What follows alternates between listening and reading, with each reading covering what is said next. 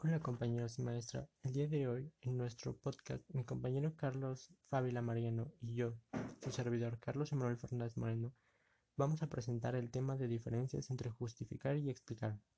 A mí me tocó el apartado 1 que es justificación y a mi compañero Carlos Fábila le tocó el apartado 2 que sería explicación. La justificación es un argumento que busca sustentar una idea, en otras palabras, es una forma de aclarar algo que sirve como complemento de una afirmación o negación previa. Una forma de ver esta podría ser que alguno de nosotros haga una afirmación o una negación. Nuestro interlocutor nos pediría una aclaración, es decir, una justificación. Un claro ejemplo de esto podría ser, ¿te gusta salir de tu casa? El interlocutor me está haciendo una pregunta. Yo respondería que sí. ¿Por qué? preguntaría mi interlocutor, haciendo referencia a que quiere una justificación de mi respuesta anterior. Yo le contestaría, pues me gusta conocer lugares nuevos, y esa sería una justificación válida. En sí, todas nuestras afirmaciones y negaciones tienen un grado de justificación. Así, si digo, tengan fe en el poder de los astros, es muy probable que tenga que dar una justificación a esta idea.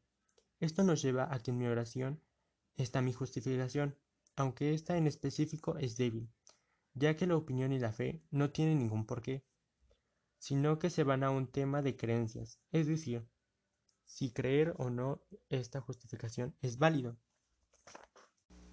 Ya he hablado de qué es justificación. Es el momento de hablar de las diferencias entre justificar y explicar.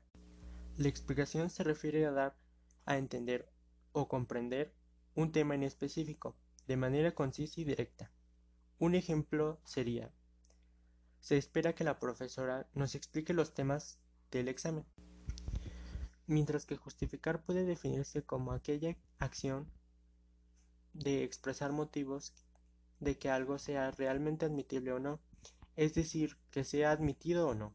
Un claro ejemplo sería, se justifica que sea feliz porque estuvo con su familia. Bueno chicos, es todo por hoy. Agradezco que escucharan el podcast y no olviden ver la segunda parte de este.